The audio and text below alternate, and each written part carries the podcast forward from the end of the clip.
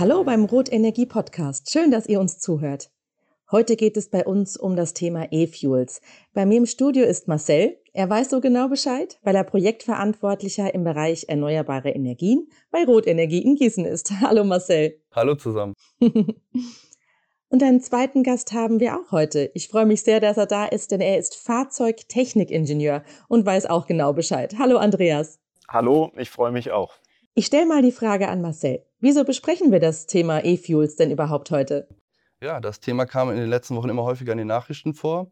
Die EU-Kommission wollte äh, ein komplettes Verbrennerverbot äh, ab 2035 durchsetzen.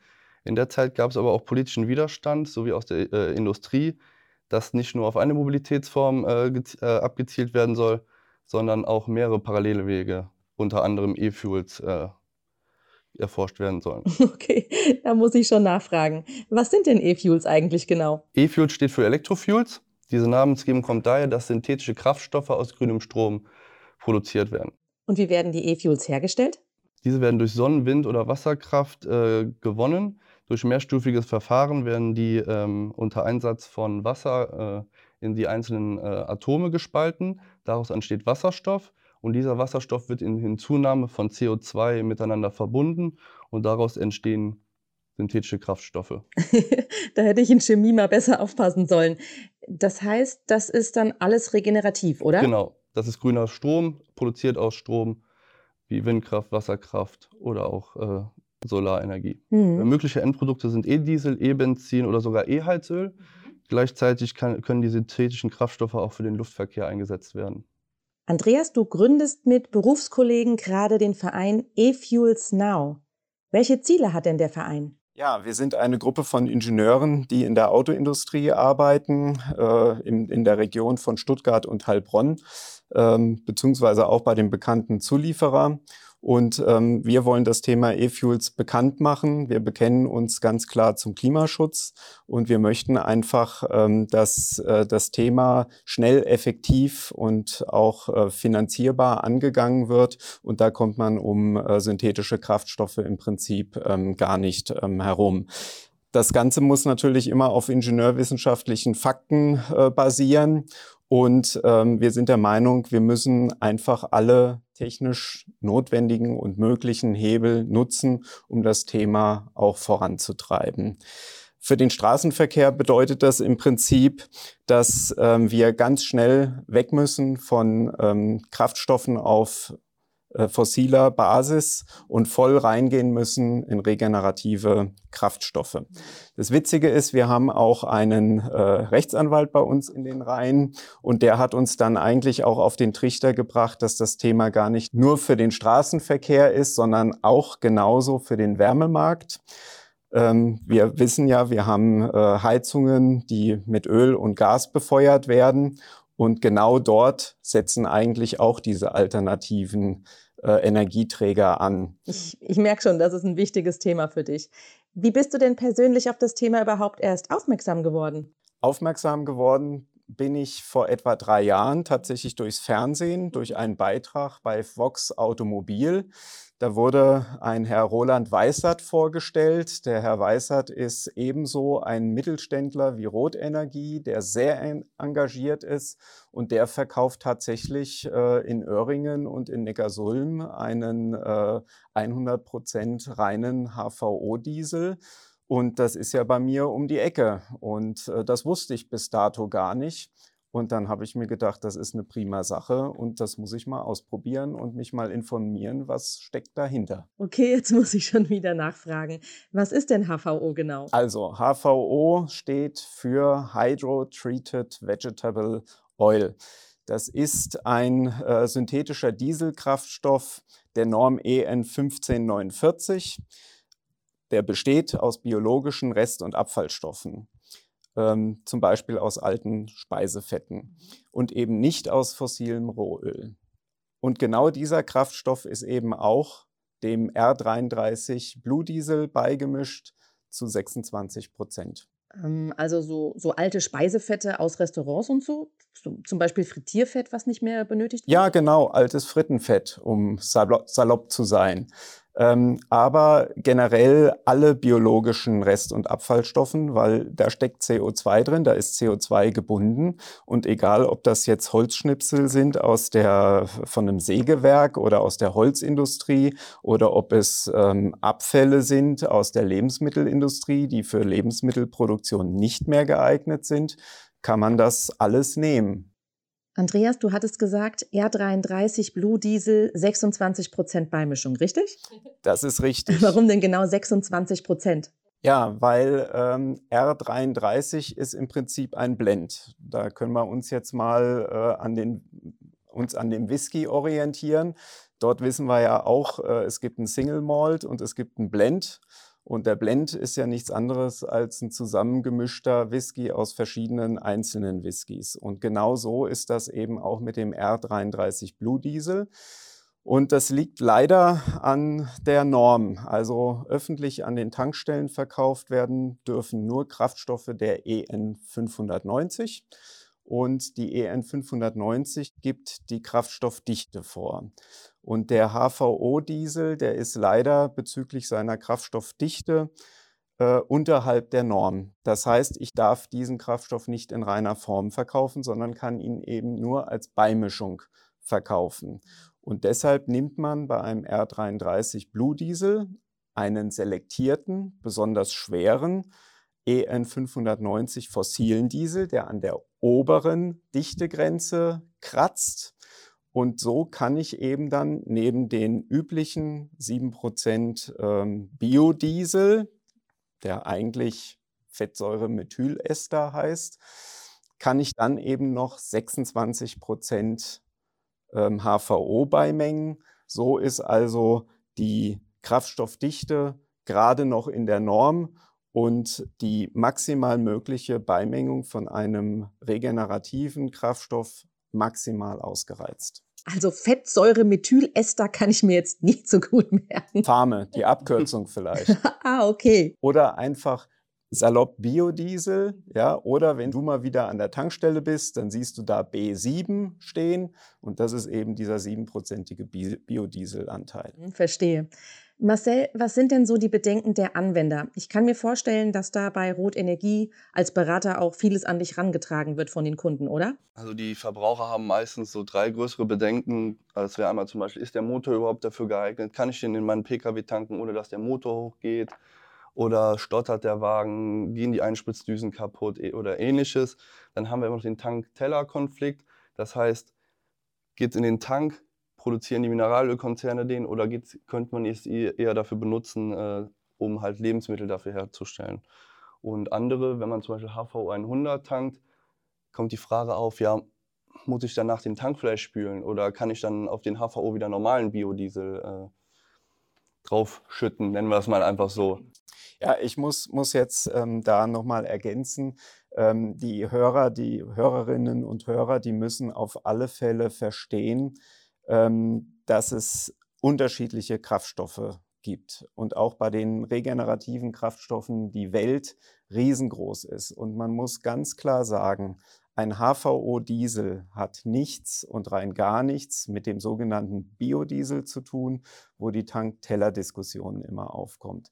Ein HVO-Diesel wird grundsätzlich aus biologischen Rest- und Abfallstoffen äh, hergestellt die eben nicht mehr verwendet werden können für die Lebensmittelindustrie. Und es wird auch nichts dafür extra angebaut. Also es äh, werden keine Agrarflächen extra blockiert, um jetzt einen HVO-Diesel ähm, herzustellen. Das ist ganz wichtig und das muss natürlich auch den Hörerinnen und Hörern ganz klar gesagt werden, dass die verstehen, es gibt unterschiedliche Kraftstoffe. Andreas, du tankst ja 100% HVO äh, sogar, hattest du uns erzählt. Hast du überhaupt keine Bedenken, dass du da mit deinem Motor schaden könntest? Also es war spannend. Ich kann mich noch genau erinnern, ich stand bei Edi, das ist die Tankstelle von dem Herrn Weißert in Neckarsulm, das erste Mal und habe gedacht, ich tank das jetzt. Ja, es ist halt auch immer so ein bisschen eine emotionale Sache. Das Auto ist teuer. Ich habe dann auch mal spaßeshalber geguckt, äh, ein Austauschmotor für meinen äh, 3 Liter V6 äh, TDI-Motor ähm, kostet über 16.000 Euro und da schluckt man natürlich schon. Aber ähm, irgendwie bin ich ich dann runtergekommen und habe mir gesagt, komm, du bist Ingenieur, äh, du weißt, dass das völlig in Ordnung ist und dass das funktioniert. Und ähm, ich habe es dann auch getankt und ähm, ich war dann eigentlich sehr angetan von, weil ich habe einfach sofort Vorteile gemerkt. Also du hattest so gar keine Probleme? Nein, noch nie. Mhm. Also ich fahre jetzt ähm, seit drei Jahren HVO-Diesel in reiner Form. Und ähm, ich habe alle Tankbelege ähm, aufgehoben, um mir genau aufzuschreiben, welche äh, Quote ich erfülle. Also das heißt, ich habe eigentlich das Ziel, zu 100 Prozent nur noch diesen HVO-Diesel zu tanken. Aber das schafft man ja nicht, weil dieser Kraftstoff eben leider nicht überall angeboten wird. Aber ich habe ähm, in den letzten Jahr eine Quote von 90 Prozent erreicht. Seit drei Jahren bin ich jetzt 50.000 Kilometer damit gefahren ohne Probleme und freue mich eigentlich nur an den Vorteilen. Okay, welche Vorteile sind denn das noch? Ja, der wichtigste Vorteil ist, dass ich nur durch das Tanken, durch den Austausch des Kraftstoffes meinen persönlichen CO2-Footprint um 90 Prozent reduziere. Und das ist doch ein Wort. Das ist auf jeden Fall ein Wort, ein Riesenvorteil. Aber Moment mal, Warum denn eigentlich nur 90 Prozent und nicht 100? Ja, das liegt daran, dass äh, in der Herstellungs- und Lieferkette des HVO-Diesels noch nicht alles zu 100 Prozent klimaneutral dargestellt werden kann. Aber man muss natürlich sagen, der Hersteller ist so fair und teilt es einem auch mit. Aber 90 Prozent, das ist schon ein Wort, würde ich sagen. Mit bestehender Technik, ohne Umbau, nur durchs Nachtanken eines anderen Kraftstoffes. Dann gebe ich die Frage doch mal an Marcel weiter. Was kostet mich denn ein Liter R33 aktuell bei euch? Also den R33 bieten wir aktuell 3 Cent über unseren konventionellen Kraftstoff an. Das heißt 3 Cent mehr, bei äh, 40 Liter wäre das 1,20 Euro mehr für den Verbraucher. Darf ich vielleicht noch ergänzen, dass äh, ich für den reinen HVO-Diesel in der Regel zwischen 10 und 20 Cent pro Liter mehr zahle. Ich habe sogar in der Vergangenheit erlebt, als die Kraftstoffpreise so explodiert sind, dass der reine HVO-Diesel sogar drei Cent billiger war. Das war aber wirklich mal eine Ausnahme. Hm, und ähm, denkst du denn, dass E-Fuels besser sind als Elektrofahrzeuge oder sind Elektrofahrzeuge denn überhaupt noch nötig, deiner Meinung nach? Ähm, ich glaube, die Diskussion möchte ich gar nicht so jetzt hier äh, breit treten. Ich sehe es eher so, dass wir äh, gewisse Klimaziele irgendwann erreichen sollten und dann sollten wir den technologischen Wandel so fortführen, dass man in beide Richtungen schaut und guckt, dass man irgendwann die Ziele erreichen kann. Auf der einen Seite E-Mobilität und auf der anderen Seite, dass man auch E-Fuels weiter in Betracht ziehen kann. Ich möchte gerne als Ingenieur auch ergänzen, dass ähm, beide Technologien je nach Anwendung natürlich ähm, sinnvoll sind und dass vor allen Dingen beide Technologien auch enorme Innovationsvorsprünge ähm, sich erarbeiten. Und deshalb ähm, ist es auch wichtig, dass man keine Technologie im Prinzip vernachlässigt oder verbietet, sondern dass man ähm, in einer freien Marktwirtschaft ähm, allen Möglichkeiten freien Lauf lässt. Ja, und ich bin sehr überzeugt, dass sowohl die Batterietechnologie weitere Vorsprünge machen wird und auch das Thema regenerative Kraftstoffe wird äh, Riesenvorsprünge in den nächsten Monaten und Jahren machen. Und ich glaube, man sollte nicht gegeneinander, sondern miteinander arbeiten. Mhm, das ist sowieso immer eine gute Idee. Welche Vorteile kannst du uns denn noch nennen, Andreas? Hm, welche Vorteile hast du denn im laufenden Betrieb selbst noch so gemerkt? Ja, äh, sofort mit der ersten Tankfüllung. Und zwar, als ich dann losgefahren bin mit meiner ersten HVO-Tankfüllung, habe ich gemerkt, komisch, das Auto, das läuft ja viel ruhiger. Also dieses ähm, typische Dieselnageln, das ist deutlich ähm, reduziert. Es ist wesentlich angenehmer. Also man spürt und merkt förmlich, äh, dass dem Auto dieser Kraftstoff einfach besser schmeckt. Mhm. Und ähm, das Zweite ist mir dann erst nach einer gewissen Zeit aufgefallen. Und zwar, wenn eine Dieselpartikelfilterregeneration abläuft, dann merkt man das häufig, wenn man das Auto abstellt, dass ähm, der Lüfter äh, nachläuft. Das ist ganz klar, um einfach auch äh, Temperatur aus dem Motorraum und im Bereich der Abgasanlage rauszubringen. Wenn man sich mal wundert, äh, wieso es war doch jetzt gar nicht äh, so heiß und der Lüfter läuft, nachdem ich das Auto abstelle, das ist äh, meistens immer im Prinzip ein Lüfternachlauf äh, nach einer erfolgten Partikelfilterregeneration. Und mir ist dann irgendwann aufgefallen, komisch, der Lüfter läuft gar nicht mehr so häufig. Und dann war natürlich klar, ähm, dass gar nicht mehr so viele Partikelfilterregenerationen ablaufen. Mhm. Kannst du dir vorstellen, woran das liegt? oh je, jetzt werde ich aber gefordert. Dass beim Verbrennen einfach weniger äh, Partikelemissionen entstehen? Richtig. Beim Verbrennen des HVO-Kraftstoffes entstehen einfach weniger Partikelemissionen. Das ist so. Das ist auch nachgewiesen. Der Kraftstoff ist hochwertiger und verbrennt sauberer. Das ist jetzt bei modernen EO6-Dieseln nicht so maßgebend, weil einfach die Abgasreinigungssysteme bei den EO6-Dieselfahrzeugen so sehr gut geworden sind, dass im Prinzip ähm, der Effekt ähm, am Auspuffendrohr nicht messbar ist, weil einfach die, ähm, der Partikelfilter alles äh, rauszieht aus dem Abgas. Aber jetzt müssen wir einfach mal einen Schritt weiter denken an ältere Fahrzeuge mit einem nicht so hohen ähm, Abgasstandard. Also ich rede jetzt von EU5-Fahrzeugen oder EU4-Fahrzeugen, die keinen Partikelfilter haben. Also da könnte man, wenn man diese Fahrzeuge konsequenter mit äh, diesem HVO-Diesel betanken würde, würde man in der Flotte würde man ganz massiv äh, Partikelemissionen reduzieren. Das ist wahrscheinlich auch ein wirtschaftlicher Faktor, oder? Richtig, das ist natürlich nicht nur ein wirtschaftlicher Faktor, also es ist ein sozialer Faktor, weil nicht jeder kann sich ein neues Auto leisten. Ähm, und es ist letztendlich ein Beitrag für den Klimaschutz, ähm, weil wenn ich ein neues Fahrzeug herstelle, dann äh, muss es produziert werden. Das äh, ist auch eine CO2-Belastung oder auch ein CO2-Invest. Und ähm, insofern ist es natürlich auch wichtig, dass wir unsere bestehende Fahrzeugflotte äh, möglichst schnell äh, mit regenerativen Kraftstoffen versorgen, damit auch diese Fahrzeuge einen Beitrag leisten. Marcel, ich habe das Gefühl, jetzt kommt dein R33 ins Spiel. Genau, R33 ist wie gesagt äh, ein regenerativer Kraftstoff. Den haben wir mittlerweile an vier Tankstellen schon ausgerollt. Sechs weitere, weitere sollen bis Ende des Jahres äh, folgen. Und ähm, dieser R33 ist halt nachweisbar mittlerweile, dass er mindestens 20% CO2 einsparen kann und warum sollten wir damit nicht in die Fläche gehen und auch unseren Verbrauchern das so anbieten, dass sie dann bei der Nachhaltigkeit mithelfen können? Und man muss auch berücksichtigen, es gibt mittlerweile äh, Bestandsflotten und auch wir haben zum Teil unsere Dieselfahrzeuge in der Firma schon auf R33 umgestellt. Die tanken halt äh, in Gießen, in der Europastraße, den Kraftstoff und bis jetzt haben wir da auch keine Probleme gehabt. Ja, da hat uns der Andreas ja auch erklärt, dass da keine zu erwarten sind. Genau, deshalb wollte ich da auch nochmal Feedback geben. Ja, ich möchte auch gern noch ergänzen, dass der Hebel der Bestandsflotte riesengroß ist und wir müssen die Bestandsflotte mitnehmen, wir müssen die Bestandsflotte defossilisieren.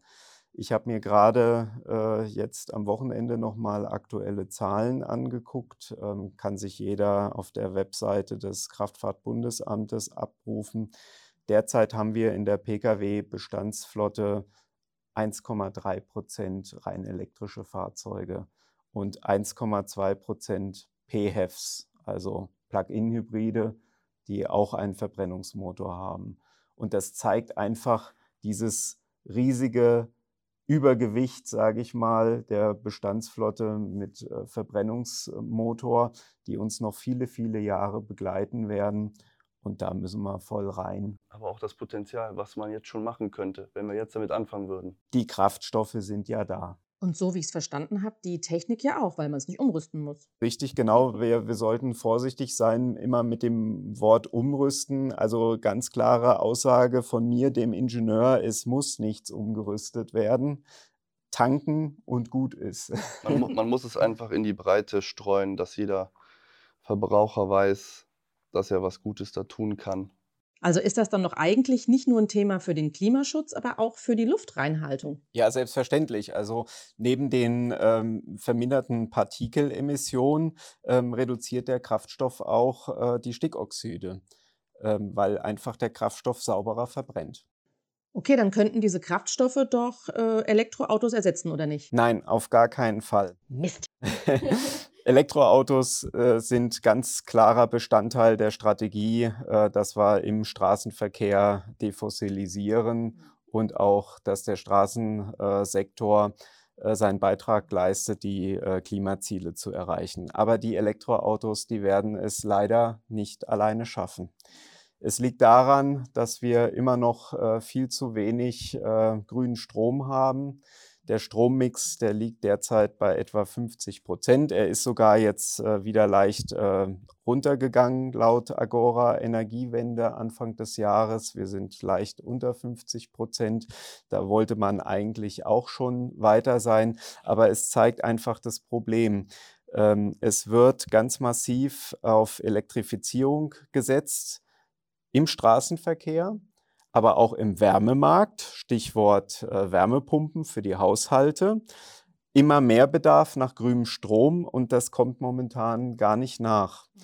Und deshalb ist es so wichtig, dass wir eben auch äh, mit regenerativen Kraftstoffen im Prinzip den Bedarf nach Grünstrom etwas entlasten und das als zusätzlichen Hebel für den Sektor Straßenverkehr mitnehmen. Mhm, was kann ich denn als Besitzer von einem E-Auto oder von einem Hybrid beim Tanken beachten? Wir haben immer noch das Problem, ähm, dass viele Elektroautobesitzer keine eigene Photovoltaikanlage haben und somit ähm, nicht zu 100 Prozent äh, regenerativen Strom ganz sicher in ihr Fahrzeug tanken, sondern sie tanken immer den aktuellen Strommix, der eben an der Ladesäule existiert. Und da hilft es auch nicht, wenn der äh, Hersteller äh, von oder der Anbieter von der Stromsäule, ähm, von der Ladesäule ähm, sagt, es ist 100% Ökostrom. Es gilt immer das, was aktuell im Netz an der Stelle verfügbar ist.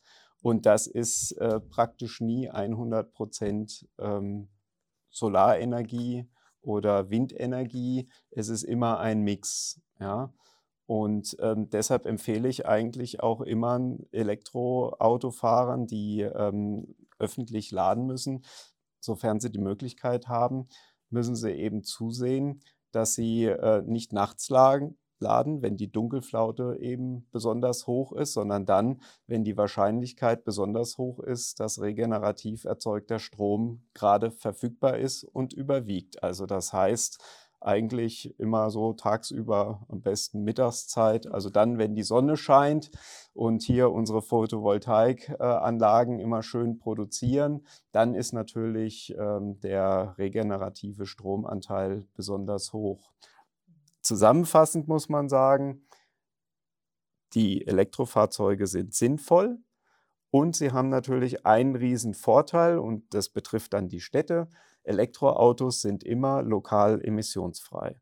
Das heißt, der produzierte Strom für die Elektroautos wird schlimmstenfalls, wenn es eben fossiler Strom ist, eben nicht im Zentrum der Stadt produziert, sondern die Emissionen für das Elektroauto, die entstehen dann irgendwo dort, wo eben das Kohlekraftwerk steht. Ich sehe schon, das ist ein super komplexes Thema und dazu müssen wir uns auf jeden Fall noch mal treffen und noch einige Dinge besprechen. Ich ahne es aber schon. Du plädierst dafür, dass man nicht nur auf eine Seite setzt, sondern du plädierst dafür, dass man sich in alle Richtungen äh, auch weiterentwickeln soll. Ich will, dass wir schnell sind. Ich will, dass wir die Klimaziele erreichen. Und jeder, der nur eine Technologie im Auge hat, der blockiert im Prinzip, dass wir möglichst schnell unsere Klimaziele erreichen. Mhm. Wir haben im Sektor Verkehr nur die Chance, die Klimaziele zu erreichen, wenn wir einen riesengroßen Hebel ansetzen und zu dem Hebel gehören alle Technologien, die uns jetzt zur Verfügung stehen. Das ist ganz klar die Elektromobilität, das sind aber auch synthetische regenerative Kraftstoffe. Ohne die geht es nicht. Aber wäre es nicht effektiver, sich nur auf eine Technologie ähm, zu fokussieren? Nein, das sehe ich nicht so. Mobilität ist komplex und vielseitig. Ähm, es gibt niemals die perfekte Lösung für alle Anwendungen. Also diese sprichwörtliche eierlegende Wollmilchsau, die existiert einfach nicht in der Technik. Ich bin Ingenieur und ähm, ich muss immer abwägen, was ist äh, der beste Kompromiss für den Kunden. Also welche maximalen ähm, Nachteile sind gerade noch akzeptierbar für den Kunden und welchen maximal möglichen Nutzen kann ich dem Kunden anbieten. Und das macht den Beruf eigentlich auch so spannend. Und wir können nicht einfach sagen, wir elektrifizieren im Straßenverkehr alles. Es ist ein Teil der Lösung. Aber ich saß gerade neulich äh, auf der Terrasse und dann fing der Bauer sein, äh, mit seinem Mähdrescher an, äh, das Getreidefeld ähm, abzuernten. Und das ist eben auch so ein klassischer Anwendungsfall. Ein Mähdrescher, der kann nicht elektrisch dargestellt werden. Mhm. Technisch schon. Aber es ist einfach nicht wirtschaftlich, weil so ein Mähdrescher, der muss 24-7 muss der funktionieren. Der wird einmal im Jahr rausgeholt und dann muss der rund um die Uhr laufen. Und da ist keine Zeit, äh, diesen Mähdrescher elektrisch nachzuladen. Das geht nur äh, mit einem äh, Verbrennungsmotor, wo ich innerhalb von wenigen Minuten im Prinzip den leeren Mähdreschertank wieder mit einem Kraftstoff auffülle und er dann weiterfährt. Und das ist eben der riesige Vorteil von Kraftstoffen, die Energiedichte. Ja, da möchte ich auch noch was zu sagen. Wir hatten letztes Jahr äh, die Notfallversorgung im Ahrtal äh, mit unterstützt. Und ähm, wenn ich da aus meinen eigenen äh, Erfahrungen sprechen kann, war das wirklich schwierig, ohne Kraftstoffe dort zu arbeiten. Wenn ich dran denken muss, was da für Bagger äh, standen. Es ist einfach nicht in Worte zu fassen. Und Stromaggregate vielleicht Stromaggregate, die mit Diesel betankt werden mussten und äh, Kipper-Fahrzeuge, um den ganzen Schutt und so weiter wegzufahren. Das war, ähm, ich glaube, mit Batterien und Elektromobilität hätte man das, glaube ich, nicht so geschafft. Das muss man, äh, muss man auch sagen, ja. Also da hat der Diesel doch vieles äh, bewirkt. Richtig, weil das Nachtanken funktioniert immer in einer vergleichsweise kurzen Zeit und äh, Kraftstoffe haben einfach einen unschlagbaren Vorteil. Und welcher wäre das? Die Energiedichte. Schau mal, mein, mein Auto, das hat einen 55-Liter-Tank. Mit den 55 Litern fahre ich immer so um die 900 Kilometer. Und äh, wenn der Tank leer ist, ich habe neulich mal die, Ta die Tankzeit gestoppt, 90 Sekunden. Also in 90 Sekunden habe ich 55 Liter nachgetankt und bin wieder fit für die nächsten 900 Kilometer. Andreas, an dich mal die Frage, wie ähm, energieaufwendig ist es denn überhaupt, so regenerative Kraftstoffe herzustellen? Ja, da muss man jetzt natürlich wieder ein bisschen unterscheiden, weil äh, vorhin hatten wir ja schon gesagt, die Welt der regenerativen Kraftstoffe ist groß und momentan gastiert durch die Medien natürlich immer der Vorwurf, dass die sogenannten E-Fuels äh, sehr energieaufwendig äh, sind in der Herstellung. Das stimmt auch, weil bei E-Fuels muss ich ja Wasser aufspalten in Wasserstoff und Sauerstoff. Aber wir reden ja jetzt hier von HVO. Und mir sind folgende Zahlen bekannt. Die Firma Neste in Finnland, ähm, die benötigt pro Liter HVO etwa zwei Kilowattstunden pro Liter. Und ich habe gestern ein Telefonat gehabt mit Professor Willner von der Hochschule für angewandte Wissenschaften in Hamburg. Mhm. Professor Willner ist dabei, ein komplett neues Verfahren zu entwickeln, was noch effizienter ist. Ähm, da reden wir dann von etwa einer Kilowattstunde Strom mhm. pro Liter HVO. Mhm. Und das ist natürlich auch wieder ein immenser Schritt und zeigt einfach, es geht da immer weiter. Da ist kein Ende in Sicht und deshalb sollte man das Ganze auch nicht ähm, ja, blockieren, sondern da muss man voll reingehen. Ich muss jetzt aber auch nochmal, weil ich gesagt habe, E-Fuels sind sehr energieaufwendig herzustellen, da muss man natürlich dann auch äh, Folgendes äh, betrachten. Ähm, der Energiebedarf in Deutschland ist extrem hoch und wir haben jetzt schon eine Importquote von etwa 75 Prozent. Das heißt, 75 Prozent unserer Energie holen wir aus dem Ausland.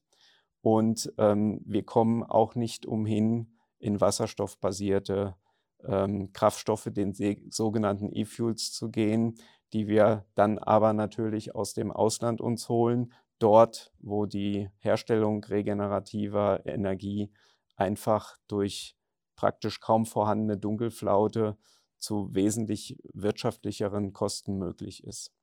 Jetzt haben wir ja schon viel gesprochen über Vorteile, Nachteile, dass wir uns in verschiedene Richtungen auch weiterentwickeln müssen. Andreas, was wünschst du dir denn für die Zukunft ganz konkret? Ich wünsche mir einfach, dass wir ähm, auf politischer Ebene einen offeneren Dialog führen und auch einfach über alle möglichen Technologien sprechen, die derzeit möglich sind und nicht einzelne ausklammern, weil sie zum Beispiel dann den bösen Verbrennungsmotor vermeintlich länger am Laufen hält. Das ähm, sehe ich nicht für den ähm, korrekten Ansatz und ich sehe es auch nicht als zielführend an. Wir haben noch ein ähm, CO2-Restbudget, um die 1,5 Grad äh, Ziele zu erreichen. Und äh, ich kenne schon Studien, die eigentlich sagen, dass wenn wir nicht in regenerative Kraftstoffe reingehen, das CO2-Restbudget im Sektor Verkehr in etwa fünf bis sechs Jahren gerissen haben. Und ähm, das zeigt einfach, dass wir da aktiv werden müssen. Und ich wünsche mir auch, um jetzt auch mal ganz äh, konkret eine Adresse zu nennen, HVO-Diesel ist jetzt verfügbar und kann nicht in reiner Form verkauft werden, weil die Norm EN 1549 nicht in die Bundesemissionsschutzverordnung aufgenommen worden ist. Das liegt in der Zuständigkeit des Bundesumweltministeriums. Unsere um Bundesumweltministerin Steffi Lemke, die muss jetzt endlich, wenn sie es ernst meint, mit der Defossilisierung im Straßenverkehr, muss sie sofort die EN 1549 in die Bundesemissionsschutzverordnung aufnehmen, damit dieser Kraftstoff in reiner Form an die Tankstelle kommt und dass die Leute, die bereit sind, einen relativ geringen Aufpreis für diesen Kraftstoff zu zahlen, diesen tanken können und somit einen eklatant wichtigen Beitrag leisten, den Sektor Straßenverkehr ein Stück weiter klimaneutral zu machen. Ich bin deshalb Mittelständlern wie Rotenergie sehr dankbar, dass sie hier einfach weiter sind wie unsere Politik, dass sie einfach Initiative ergreifen und hier den derzeit bestmöglichen Kraftstoff im legalen Rahmen innerhalb der rechtlichen Möglichkeiten anbieten und öffentlich an die Tankstelle bringen. Also Marcel, das Lob, das geht äh, ganz klar an dich, an Rotenergie. Wie seid ihr denn aktuell aufgestellt, wenn es um regenerative Kraftstoffe geht? Also aktuell bieten wir an vier Tankstellen das R33-Produkt unseren äh, Kunden an. Das wären einmal Aschaffenburg, Frankfurt, Gießen und Krauthausen und wollen mindestens sechs weitere bis Jahresende noch umstellen, sodass wir dann flächendeckend im Rotenergiegebiet ähm, dem Kunden es zur Verfügung stellen möchten. Gleichzeitig denken wir aber auch schon einen Schritt weiter, sodass wir ähm, aktuell Lagerkapazität vorhalten, sodass wir auch, wenn es dann soweit auf der politischen Ebene durchgesetzt wird und auch das Go gegeben wird, dass wir HVO in den Markt bringen möchten. Wie viel Lagerkapazität habt ihr bei HVO aktuell? Aktuell, ähm, die kommen soll, sind wir ungefähr bei drei Millionen Liter.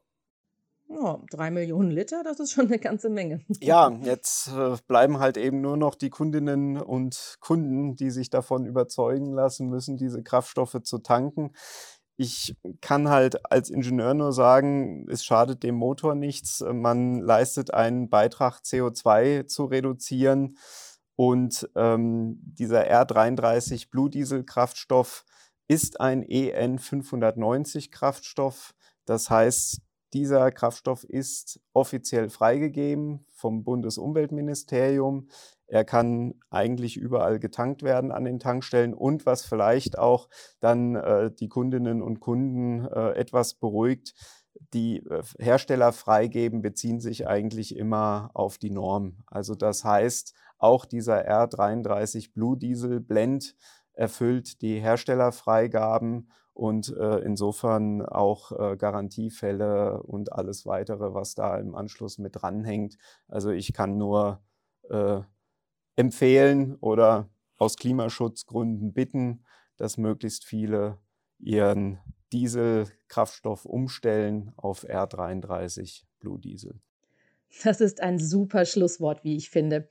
Vielen Dank, ihr beiden, dass ihr da wart. Danke, Marcel. Danke, Andreas. Dankeschön. Danke. Und viele weitere Infos bekommt ihr natürlich bei Rot Energie auf der Website. Die Links hierfür und alles weitere findet ihr in den Show Notes. Ich danke euch sehr fürs Zuhören und bis zum nächsten Mal.